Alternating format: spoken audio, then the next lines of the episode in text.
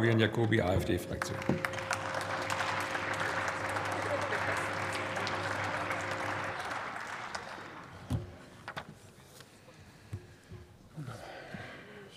Herr Präsident, meine Damen und Herren!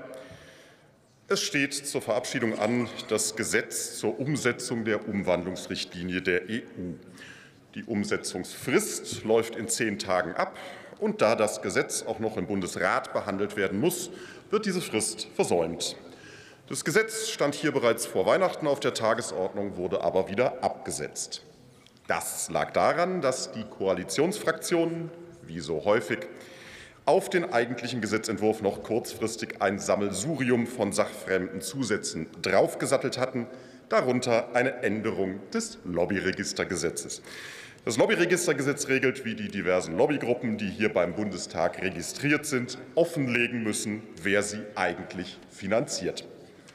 Jüngst erst in Kraft getreten, sollte es jetzt schon wieder aufgeweicht werden. Der Versuch, das im clandestinen Huckepack-Verfahren durchzuwinken, führte zu dem, was ein Kommentator als Blutgrätsche aus dem Bundesrat bezeichnete. So wird nun ein Zustand entstehen, in dem die EU-Richtlinie mangels fristgerechter Umsetzung unmittelbar angewendet werden muss.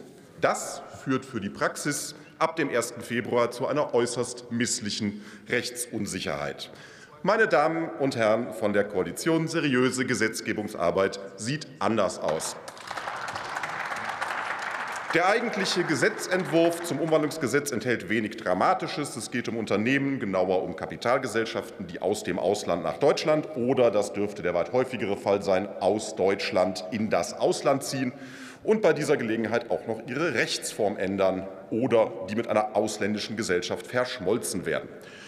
Die technischen Abläufe, die der Gesetzentwurf hierfür vorsieht, geben keinen Anlass zu grundsätzlicher Kritik. Wir werden dem Gesetz dennoch nicht zustimmen, sondern uns gleich bei der Schlussabstimmung enthalten. Das liegt an einem Mangel, den der Gesetzentwurf an einer Stelle eben doch hat. Für eine große Zahl von Arbeitnehmern in Deutschland stellen die Ansprüche auf eine Betriebsrente einen unverzichtbaren Teil ihrer Altersversorgung dar. Und für die Sicherheit und die Durchsetzbarkeit dieser Ansprüche aus Sicht des Betriebsrentners macht es halt einen praktischen Unterschied, ob sich seine Ansprüche gegen eine deutsche GmbH mit Sitz in Deutschland richten oder gegen eine Gesellschaft fremden Rechts im Ausland. Zwar gibt es eine kollektive Sicherung, den Pensionssicherungsverein, aber auch der ist nicht unendlich, muss also vor vermeidbarer Inanspruchnahme geschützt werden. Hier hier wäre es Aufgabe des Bundestags, dafür zu sorgen, dass sich eine formwechselnde Verlagerung deutscher Betriebe in das Ausland nicht zum Nachteil der Betriebsrentner oder des Pensionssicherungsvereins auswirkt.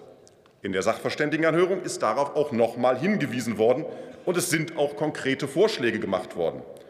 Die Koalitionsfraktionen haben sich entschieden, diesen Vorschlägen nicht zu folgen. Unser Entschließungsantrag, der auch gleich zur Abstimmung kommt, hat zum Inhalt, dass hier bitte alsbald nachgebessert werden möge. Wenn Ihnen also die heutigen und zukünftigen Betriebsrentner in Deutschland irgendwie relevant erscheinen, dann sind Sie herzlich eingeladen, unserem Antrag gleich zuzustimmen. Vielen Dank. Vielen Dank, Herr Kollege.